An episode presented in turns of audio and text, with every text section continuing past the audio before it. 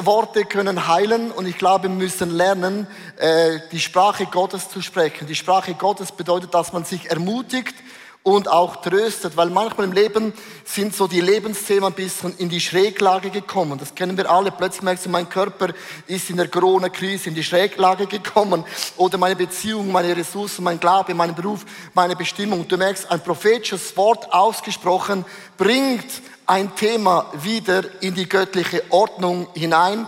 Und wenn man tröstet durch Worte, merkt man plötzlich, dass diese Worte gehen wieder in eine Balance. Und ich finde das ein wunderschönes Beispiel, weil ein einziges Wort gesprochen kann heilen für immer. Sprüche 15, Vers 4 sagt die Bibel, ein freundliches Wort heilt und belebt, aber eine böse Zunge raubt jeden Mut. Also ein gesprochenes Wort bringen Dinge im Leben wieder in die Balance. Äh, ich habe eine Mutter gehabt, die ist jetzt im Himmel. Ähm, das ist der erste Muttertag, wo ich meine Mutter nicht anrufen kann, weil sie ist schon im Himmel. Aber ich möchte sie heute zitieren, weil sie hat jeden Tag gebetet. Liebe Mütter, dein Gebet hat eine Kraft. Es kann sein, dass du jahrelang keine Frucht davon siehst. Meine Mutter gebetet, dass einer ihrer Söhne eines Tages ein Pfarrer werden sollte. Und sie hat für das gebetet, Jahr ein und Jahr aus und hat kein Resultat gesehen. Und dieses Gebetslos fiel dann auf mich. Ich wurde Pfarrer wegen meiner Mutter. So, und ich kann euch sagen, Gebet hat einen krassen Power. Bete für deine Kinder, bete für deine Söhne, bete für deinen Mann, bete, was das Zeugs hält. Und meine Bestimmung in meinem Leben ist auch vor ein paar Jahren in die Schräglage gekommen. Und zwar, auch ich bin ein Mensch wie du und ich. Und zwar, ich hatte vor ein paar Jahren so eine Monsterkrise. Vielleicht war es die Midlife-Krise, keine Ahnung, was auch immer. Ich hatte vor ein paar Jahren das Gefühl gehabt, ich bin am falschen Ort. Das ist für mich die Zeit, um aufzuhören. Ich könnte ja etwas Neues tun. Das ist heute modern. Neu beginnen. Neu zu und ich hatte eine Monsterkrise. Und ich möchte euch sagen, ein einziges Wort, das du sprichst, hat eine unglaubliche Kraft. Ich hatte diese Monsterkrise. Dann war Susannes Mutter war im Altersheim wir haben sie oft besucht und sie war sehr kreativ im Jammern. Meine Gott, konnte die jammern. Aber es gab einen Tag, da hat sie nicht gejammert und sie hat gesagt, Leo, bevor du gehst, möchte ich dir eine Sache sagen. Da hat sie gesagt, komm. Und ich musste ganz nahe an ihr Lippen kommen und sie hat gesagt, jetzt musst du gut zuhören. Dann hat sie zu mir gesagt, aus dem Nichts raus. Und sie kannte nicht meine Schräglage, sie kannte nicht meine Krise und hat gesagt, Leo, du musst mir versprechen, dass du bis ans Ende von deinem Leben ein Prediger sein wirst. Und dann habe ich gesagt, warum? Dann sagte sie zu mir, deine jugendliche Art, deine Frische, deine Kreativität, liebe ich so von etwas, hätte ich einen Pfarrer gehabt wie du schon in der Kindheit an, wäre mein Leben mit Gott anders geworden. Und dann sagt sie mir, Leo, versprich mir, dass du bis ans Ende von deinem Leben das durchziehst. Und ich wusste, ich habe keine Wahl. Und ich habe es ihr versprochen, ging raus und es war die letzte Begegnung mit ihr auf dieser Welt. Und immer wenn man, meine Bestimmung in die Schräglage kommt, denke ich, oh krass, die war noch die Großmutter. Und ich habe es ihr versprochen. Und ich möchte euch sagen, dieses eine Wort von ihr ausgesprochen, brachte in meinem Leben wieder Ordnung hinein. Und ich möchte sagen, unterschätze nicht deine Worte, die du aussprichst in deiner Small Group, in deiner Familie, in deinem Beruf. Vielleicht sagst du ein Wort und es kann eine Person für immer wieder heilen. Ich möchte euch mitnehmen in drei Gedanken, wie wir Heilung ganz konkret erleben können. Erstens, dein Glaube wird gestärkt durch Proklamation. Das hast du schon oft gehört. Proklamiere einfach die Worte Gottes. Ich habe es gerne, wenn es ein bisschen äh, ganz einfach erklärt ist, und zwar Proklamation ist wie so ein Nagel. Und wenn man diesen Nagel draufschlägt und auch noch tüpft, was dann geschieht ist, der Glaube beginnt dich zu tragen. Nicht ich trage den Glauben, sondern Glaube beginnt mich zu tragen. Beginne das Wort Gottes in deinem Leben zu proklamieren. Schlag wie einen Nagel in dem Sinn ein und du merkst, Proklamation hat einen so krassen Power in deinem Leben. Das ist der erste Nagel, ist Glauben. Römer 10, Vers 9 bis 10. Denn wenn du mit deinem Munde bekennst, achte, du bekennst was, du proklamierst etwas. Jesus Christus ist der Herr und du von ganzem Herzen glaubst, dass Gott ihn von den Toten auferweckt hat, dann wirst du gerettet werden.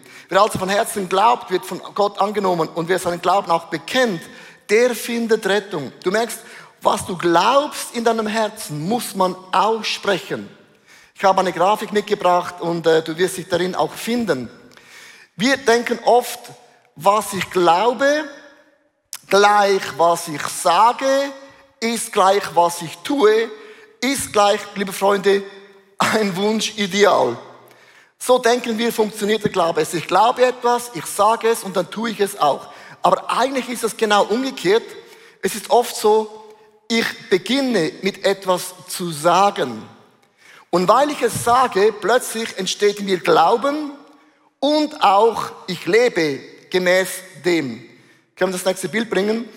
Es entsteht Glauben und ich lebe auch nach dem. Und jetzt achtet einmal, dass du aussprichst, beginnt deinen Glauben zu definieren und auch was ich tue. Also, ein ganz einfaches Erklärung zu dieser Grafik ist folgendes. Äh, vor ein paar Wochen war ich auf dem Golfplatz, ich war mega müde und manchmal habe ich das Gefühl, auch ich, Gott ist irgendwo und ich bin da auf dem Golfplatz und ich bin von Gott ein bisschen entfernt. Wer kennt das Gefühl? Dass Gott nicht immer 24 vor dir klebt wie eine Briefmarke im Kuvert, oder? Und ich habe das Gefühl gehabt, Gott ist irgendwo, aber keine Ahnung wo. Und ich habe mich von Gott mega weit weg gefühlt. Und dann hast du auch das Gefühl, dann tue ich auch nicht mehr das, was Gott will. Und jetzt achtet mal ein krasses Phänomen, wie das, was du sagst, dein Glaube und was ich tue, beeinflusst. Da spielt mit mir eine Frau Golf und sagt, oh, ich habe gerade von einem Mann gehört, den ich sehr gut kenne, dass ich mit Leo Bicker Golf spielen darf. Ich habe gesagt, okay, wieso kennst du mich? Nein, ich kenne sie gar nicht. Aber er hat gesagt, mit mir Golf zu spielen ist amazing. Denke ich auch immer wieder. So, und ich kennst du mal das Gefühl, ich war schon mega irritiert, was habe ich gemacht, was habe ich gesagt, kennt ihr mich vom Blick, von 20 Minuten, wo auch immer, ich hatte keine Ahnung. Und nach 15 Minuten sagt sie zu mir, ich habe vier Stunden Zeit, mit ihnen Golf zu spielen und ich habe nur eine Frage. Gibt es Gott? Ja. Ich habe das Gefühl gehabt, Gott klebt nicht an mir. Ich habe das Gefühl gehabt, ich tue nicht, was Gott will. Und weißt du, was geschieht in diesen vier Stunden, obwohl ich das Gefühl habe, mein Glaube, mein Lifestyle ist irgendwo, habe ich angefangen zu erklären, warum ich glaube, dass Jesus ist mein bester Freund. Und weißt du, was nach diesen vier Stunden geschieht? Ich ging vom Golfplatz voll von Jesus. Ich habe es bekennt mit meinem Munde. Und was es macht, ich möchte nur noch den Willen von Jesus tun. Du merkst nicht oft, was du glaubst, wenn du beginnst zu proklamieren, es auszusprechen, geschieht in uns einen Glauben, eine Freude, eine Begeisterung. Und ich habe nur noch einen Wunsch, das zu tun, was Jesus möchte. Hey, ist das nicht krass, wenn du Jesus proklamierst vor deinen Freunden? Mach das einmal. Du sagst, ich bin Lauban, no problem. Erklär Jesus deinen Freunden, du machst Boom, Schakala und es brodelt in dir. Versuche es. Und du wirst merken, was du aussprichst, hat eine krasse Kraft. Ich möchte euch eine Frage stellen in allen Settings, auch online. Welche negativen Gedanken dominieren dein Denken? Also welche negativen Eigenschaften definieren ein bisschen dein Denken? Und weißt du, das Problem ist, wir haben oft das Gefühl, zu wenig. Ich habe zu wenig Beruf, zu wenig Glauben, zu wenig Ressourcen, zu wenig gute, echte, tiefe Freundschaften. Ja, was bedeutet überhaupt Freunde zu sein? Zu wenig guter Körper, zu wenig Bestimmung. Wir haben immer zu wenig. Und achtet einmal, wie Josua, der hatte einen anderen Geist. Josua und Kaleb hatten einen anderen Geist von zwei Millionen Menschen. Und einen anderen Geist zu haben bedeutet nicht, dass du immer wieder Gottes Wort über deinem Leben proklamierst. Auch wenn du einen anderen Geist hast, ist das nicht automatisch, du bist voll on fire. Josua 1, Vers 8 sagt Gott zu ihm oder wer auch immer, sag dir die Gebote immer wieder auf. Denke Tag und Nacht über sie nach, damit du dein ganzes Leben nach ihnen ausrichtest, dann wird dir alles gelingen, was du dir vornimmst. Tag und Nacht, Tag und Nacht. Kaleb und Josua hatten einen anderen Geist, sie waren on fire, aber auch sie mussten lernen, Gottes Wahrheiten Tag und Nacht auszusprechen. Ich habe einen Quote, den ich gerne vorlesen möchte. Fülle deinen Geist mit Gottes Wort und du wirst keinen Platz mehr für Satans Lügen haben. Wenn du dein Geist voll ist mit den Wahrheiten Gottes, wo hat der Feind noch Platz zu sagen, du hast zu wenig? Ja, und wir alle kennen solche Situationen, wie Leo uns erzählt hat vom Golfplatz. Und genau deshalb ist es so wichtig, uns diese Situationen vor Augen zu halten und zu realisieren, was sind denn die Wahrheiten, was sind denn die Verheißungen, die Gott uns dazu gegeben hat und diese auch proklamieren, was nichts anderes heißt, weder laut und öffentlich bekunden und aussprechen. Lass uns mal vier mögliche Situationen, wo wir uns alle irgendwann mal drin befinden könnten, vor Augen führen und was die Wahrheiten von Gott sind. Und ich sage dir eins, ich habe diese Dinge fotografiert, kannst du auch gleich machen oder Screenshot machen, wenn du online zuschaust und abgespeichert für alle Fälle, wenn das wieder kommt. Zum Beispiel, wenn wir die ganze Zeit besorgt sind, dann können wir sagen, wegen Christus mache ich mir um nichts Sorgen. Ich habe meine Sorgen auf Gott geworfen, weil er sich um mich kümmert. Ich habe den Frieden Gottes in meinem Herzen und herrsche über meinen Verstand. Ähm, wenn ich das Gefühl habe, Gottes Willen nicht zu kennen, dann kann ich sagen, mein Leben gehört Gott. Täglich suche ich ihn und täglich lenkt er meine Schritte. Ich kenne seine Stimme und er führt mich zu seinem vollkommenen Willen. Wenn mir Zuversicht und Vertrauen fehlt, dann spreche ich laut aus, mein Vertrauen ist auf Christus und nur auf Christus. Weil sein Geist in mir lebt, kann ich alles tun, wozu er mich aufruft. Und schließlich, wenn ich Mühe habe, damit täglich mit Gott unterwegs zu sein, dann sage ich laut, ich liebe die lebendige, inwohnende Gegenwart meines guten Gottes. Das Beten ist mir genauso wichtig wie das Atmen.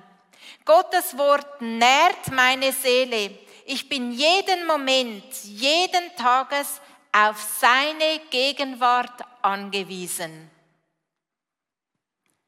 Meinen Wert machte ich einerseits davon abhängig, wie ich mich selber im Spiegel sah. Ich bin nicht schön, ich bin zu dick, meine Schultern sind zu breit.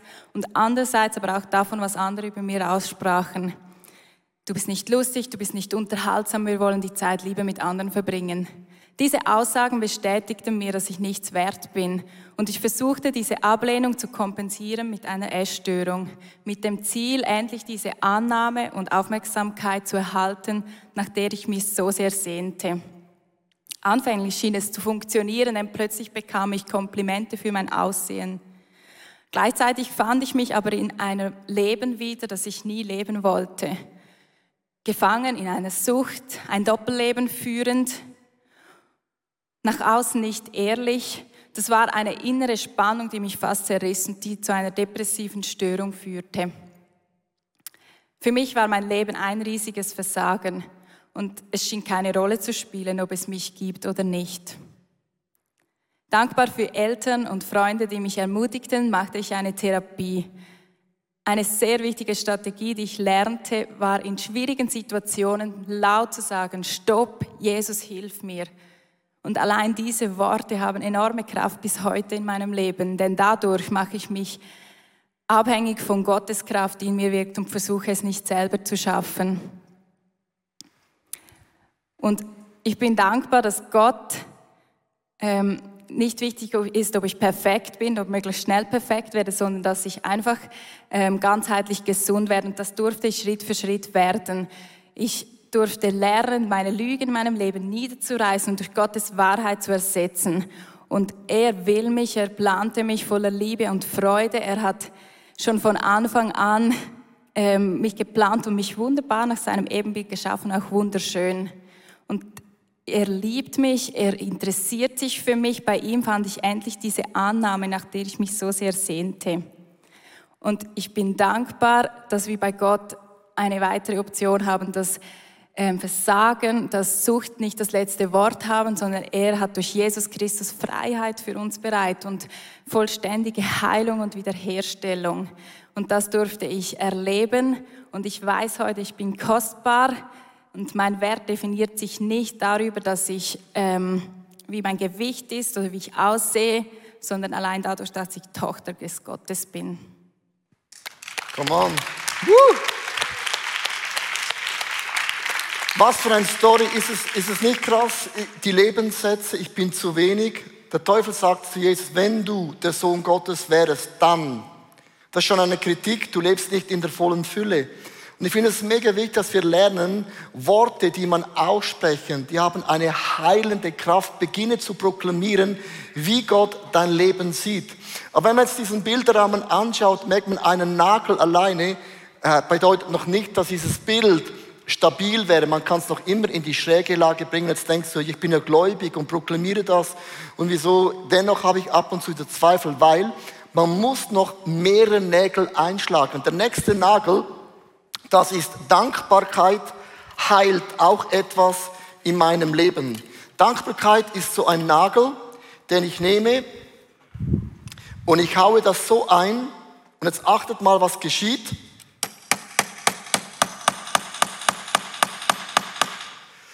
So, jetzt bekommt dieses Bild schon extrem Halt. Merkst du? Schon mehr Halt auf die eine Seite. Und Dankbarkeit ist etwas, was ich schon letztes Mal gesagt habe, das kann man lernen. Psalm 103, Vers 2 bis 5. Ich will den Herrn loben und nie vergessen. Lasst uns nie vergessen. Lasst uns nie vergessen, wie gut und treu unser Gott im Himmel ist. Lasst uns nie vergessen, nie vergessen, nie vergessen. Ich sage jetzt eines. Manchmal sagt den Leuten, die jammern, nimm mal deine Hand Hält sie an dein Herz? Schlägt dein Herz noch? Ja. Huh, Glück gehabt. Gott kann so machen, bumm, Schakala, und dein Herz ist Game Over. Ja, dann kannst du dir Sorgen machen. Wir antworten, solange jetzt dein Herz schlägt, ist Gott mit deiner Geschichte nicht zu Ende. Und ich weiß, Gott hat Gutes gemacht. Er vergibt mir all meine Schuld und heilt mich von aller Krankheit. Er bewahrt mich vor dem sicheren Tod. Was heißt der sichere Tod? Das bedeutet, das Leben auf dieser Erde ist nicht zu Ende. Wir haben eine Ewigkeit und das ist der Himmel. Wir Christen haben eine doppelte Hoffnung. Der Himmel ist unsere Zukunft. Ein Leben voll von Fülle, von Begeisterung. Und wie der Himmel sein wird? Keine Ahnung. Aber ich glaube, es wird gut. Oder? Mein Leben lang gibt er mir nur Gutes im Überfluss und macht mich wie jung und stark wie ein Adler. Man sagt, Motzen zieht nach unten, Jammern und Klagen geht nach unten, aber Loben zieht nach oben und Danken schützt vor Wanken. Stark. Also, der Neurologe Dr. Davids Bradbury hat Folgendes herausgefunden. Mega schlauer Mensch. Wiederholtes Beklagen konditioniert in unserem Hirn für mehr Beklagen. Das heißt, je mehr du jammerst, geht es immer mehr runter und je mehr du lobst, geht es immer mehr nach oben. Susanna, du hast ein hochinteressantes Studium gemacht. Äh, was sagt dann die Psychologie darüber? Was Dankbarkeit im Hirn auslöst. Und ich finde, die finden Dinge raus, die sagt Gott schon immer. Aber wenn es ein Psychologe sagt, sagt man, das muss stimmen. Ja, genau. Hey, also dein Zitat haben wir schon so oft gehört. Danken schützt vor Wanken und Loben zieht nach oben. Aber heute mal in, dieses Experim in diese experimentelle Untersuchung aus dem Alltag zu schauen und zu schauen, was genau geschieht denn mit unserem Hirn, in unserem Körper, wenn wir dankbar sind, das hat mich echt fasziniert. Und ich habe ein bisschen Vorsprung gegenüber euch, weil ich habe es schließlich schon vorher angeschaut und schon ein bisschen geübt. Also, ähm, es gibt sechs Punkte, in die ich euch ganz kurz mitnehmen möchte, was denn Dankbarkeit auslöst. Zum einen unterstützt Dankbarkeit unser Gehirn. Also das Wort Neurotransmitter und Dopamin, ich glaube, das haben wir alle schon mal gehört, aber es ist effektiv so. Freundliche Handlungen und dankbare Verhaltensweisen schütten genau das aus in unserem Gehirn. Es schüttet Glückshormone aus in unserem Gehirn und das wiederum macht sozusagen süchtig. Ey, dieser Gedanke, der hat mich echt geflasht und ich habe gedacht, wie cool, wenn ich dankbar bin und ähm, das auch ein bisschen antrainiere und das sogar noch nach mehr Dankbarkeit verlangt. Was kann mir denn Besseres passieren, als einfach mal zu beginnen? Das ist das Erste. Das zweite ist, Dankbarkeit hilft bei Schmerzen und lindert Symptome. Also es ist erwiesen, dass dankbare Menschen schneller gesund werden. Das dritte ist, Dank, Dankbarkeit lässt mich besser schlafen. Ich weiß nicht, wie es dir geht. Ich habe festgestellt, so ab einem gewissen Alter ist offensichtlich mein Schlaf nicht mehr ganz so selbstverständlich. Und zu wissen, dass Dankbarkeit, und jetzt muss ich da schauen, weil vom limbischen System habe ich noch nie gehört, auch noch nie gelesen, aber das limbische System in unserem Gehirn ist verantwortlich für die Verarbeitung unserer Emotionen. Und wenn wir dankbar sind, wird dieses System aktiviert, das eben wiederum unsere Emotionen hilft zu verarbeiten. Ist das nicht krass? Wir sind so gebaut dass wenn wir dankbar sind, dass Dinge in unserem Gehirn freigesetzt werden, die uns einfach unterstützen. Das vierte ist, Dankbarkeit reduziert Stress und Bluthochdruck, also hat effektiv heilende Wirkung. Das fünfte ist, Dankbarkeit reduziert Ängste und Depressionen. Die Studie besagt, dass 30 Prozent also wenn ein Kleidungsstück 30 Prozent ist, dann freue ich mich. Aber 30 Prozent ist auch Dankbarkeit, ähm, das uns hilft, Stress und Depressionen und Ängste zu reduzieren. Und schließlich Dankbarkeit verleiht Energie und Vitalität. Und ich habe mir überlegt, wie wäre es, wenn ich vor dem Schlafen gehe, ich habe zehn Finger, ich lege sie dann so auf mich drauf. Eins, ich bin dankbar für das, ich bin dankbar für das, ich bin dankbar für das. Und jeden Abend zehn Dinge aufzähle, für die ich dankbar bin. Und am Morgen als erstes dasselbe wieder tue für was dass ich dankbar bin. Lass uns das machen, weil offensichtlich löst das etwas in unserem Körper auf. Und ich kann dir sagen, was für Gründe auch immer, aber ich fühle mich heute fit. Und ich habe heute Morgen zehn Dinge aufgeschrieben, für die ich dankbar bin. Come on. Oh, ein Bibelvers wollte ich noch nicht. Den willst du. Gut, gebe ich Leo. Alles gut. Ich finde es mega krass, es ist ja nichts Neues. Also Danken schützt vor Wanken. Schau das Bild an. Aber wenn du einen dritten Nagel hineinhämmerst, das sind Worte. Worte heilen. Und der dritte Nagel sind Worte. Und was ich so krass an diesem Bild der Illu finde, wenn dein Glaube, Proklamation, deine Dankbarkeit und Worte du nimmst, dann hält dieses Bild, es ist so nagelfest. Ich möchte euch mitnehmen in einen Bibelvers und du musst ihn gut lesen, weil du denkst, der hat was falsch geschrieben. Jesaja 65, Vers 16. Also, den habe ich noch nie vorgelesen. Wer sich segnen wird, auf Erden. Wer sich selber Gutes ausspricht auf Erde, der wird sich im Namen des Herrn, wahrhaftigen Gottes, segnen. Und wer schwört, wird auf den Erden der wird auch den wahrhaftigen Gott schwören. Denn die frühen Ängste sind vergessen und vor meinen Augen verschwunden. Die Bibel sagt, beginne das die Sichtweise Gottes über deinem Leben zu proklamieren. Und da haben oft Mühe. Wir denken, wenn ich sage, ich bin gut, ich bin stark, ich bin schön, ich bin intelligent, ich bin der Beste, haben wir immer das Gefühl, man wird sündig, man wird stolz. Nein, du sprichst nur das aus, wie Gott dich sowieso sieht. Gott sieht dich an als schön, als kraftvoll, als liebeswürdig.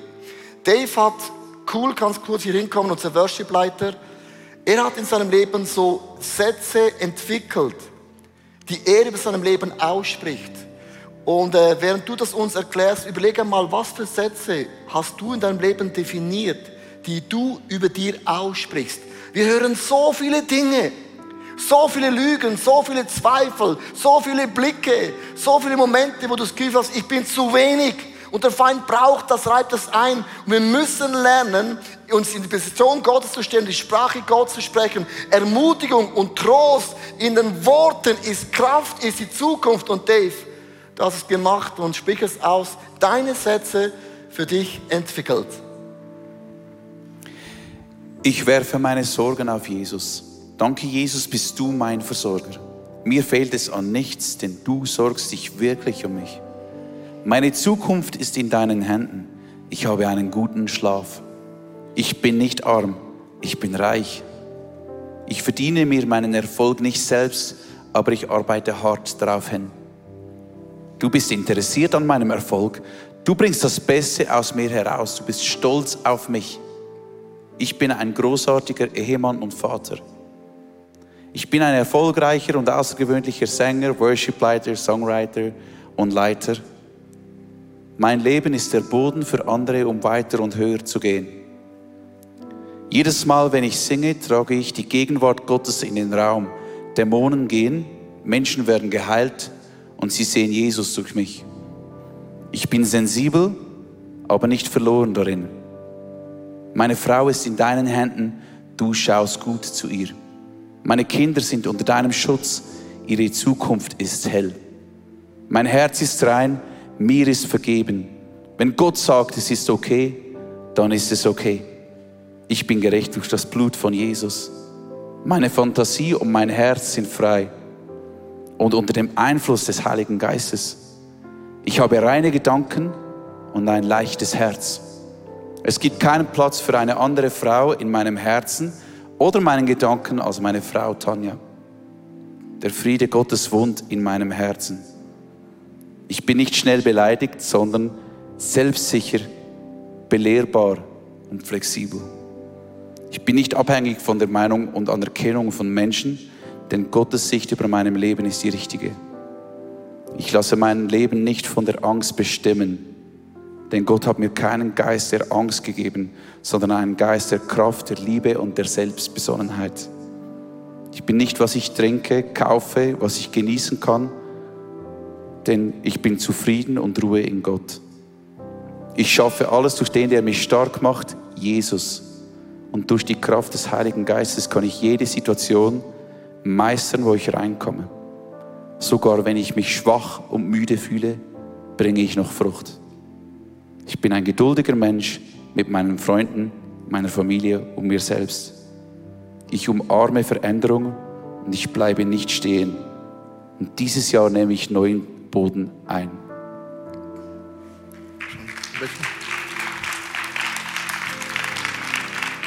Ist euch aufgefallen, als Dave das proklamiert hat und ich habe eure Gesichter angeschaut?